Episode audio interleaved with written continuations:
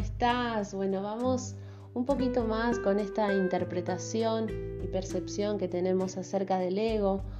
Voy a volver a citar sobre un texto muy cortito sobre este libro, El Maestro, de este gurú que siento tanto, tanto amor y agradecimiento, Siri Siri Ravi Shankar, que dice, el ego causa pesadez y malestar.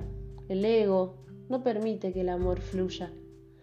Puedes trascender el ego conociendo la verdad, preguntándote, ¿quién soy? A menudo sientes o sentimos desprecio o celos hacia alguien egocéntrico. En cambio, eso nos debería llevar a sentir compasión o pena. Hay también un aspecto positivo del ego. El ego te impulsa a trabajar. Una persona hará un trabajo motivado tanto por el ego o la compasión. La mayor parte del trabajo en la sociedad se hace a partir del ego.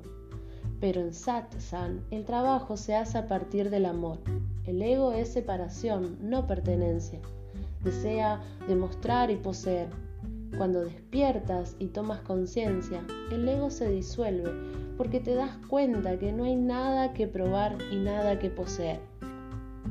Y volvemos al audio anterior donde te decía cómo detectar si estoy habitando desde el ego cuando necesito defenderme, cuando necesito comprobar todo lo que hago, cuando necesito poseer, cuando estoy sintiéndome inseguro. Estamos en el ego.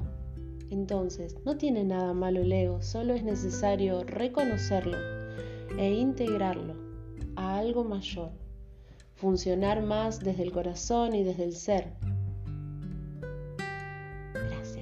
नमस्ते